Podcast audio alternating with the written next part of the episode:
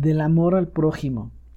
Vosotros os apretujáis alrededor del prójimo y tenéis hermosas palabras para expresar ese vuestro apretujaros.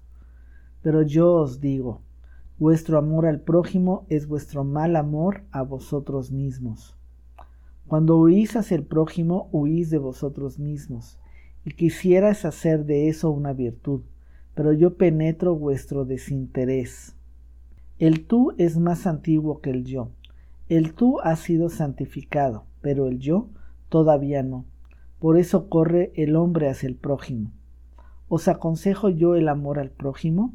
Prefiero aconsejaros la huida del prójimo y el amor al lejano. Más elevado que el amor al prójimo es el amor al lejano y al venidero. Más elevado que el amor a los hombres es el amor a las cosas y a los fantasmas. Ese fantasma que corre delante de ti, hermano mío, es más bello que tú. ¿Por qué no le das tu carne y tus huesos? Pero tú tienes miedo y corres hacia tu prójimo. No conseguís soportaros a vosotros mismos y no os amáis bastante. Por eso queréis seducir al prójimo a que ame y doraros a vosotros con su error. Yo quisiera que no soportaseis a ninguna clase de prójimo ni a sus vecinos.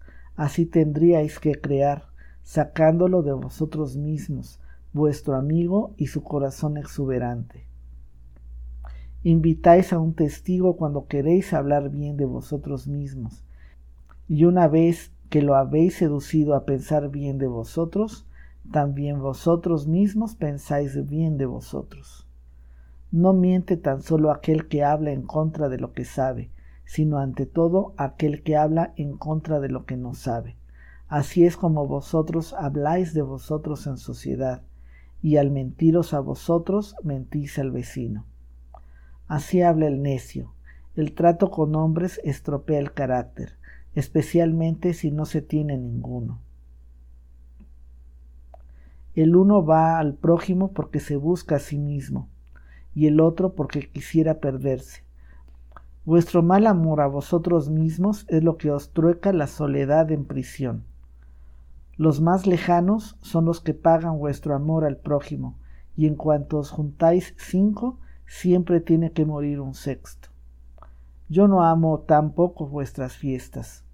Demasiados comediantes he encontrado siempre en ellas, y también los espectadores se comportaban a menudo como comediantes. Yo no os enseño el prójimo, sino el amigo. Sea el amigo para vosotros la fiesta de la tierra y un presentimiento del superhombre. Yo os enseño el amigo y su corazón rebosante, pero hay que saber ser una esponja si se quiere ser amado por corazones rebosantes. Yo os enseño el amigo en el que el mundo se encuentra ya acabado, como una copa del bien, el amigo creador que siempre tiene un mundo acabado que regalar. Y así como el mundo se desplegó para él, así volverá a plegársele en anillos, como el devenir del bien por el mal, como el devenir de las finalidades surgiendo del azar. El futuro y lo lejano sean para ti la causa de tu hoy. En tu amigo debes amar al superhombre como causa de ti. Hermanos míos, yo no os aconsejo el amor al prójimo, yo os aconsejo el amor al lejano. Así habló Zaratustra.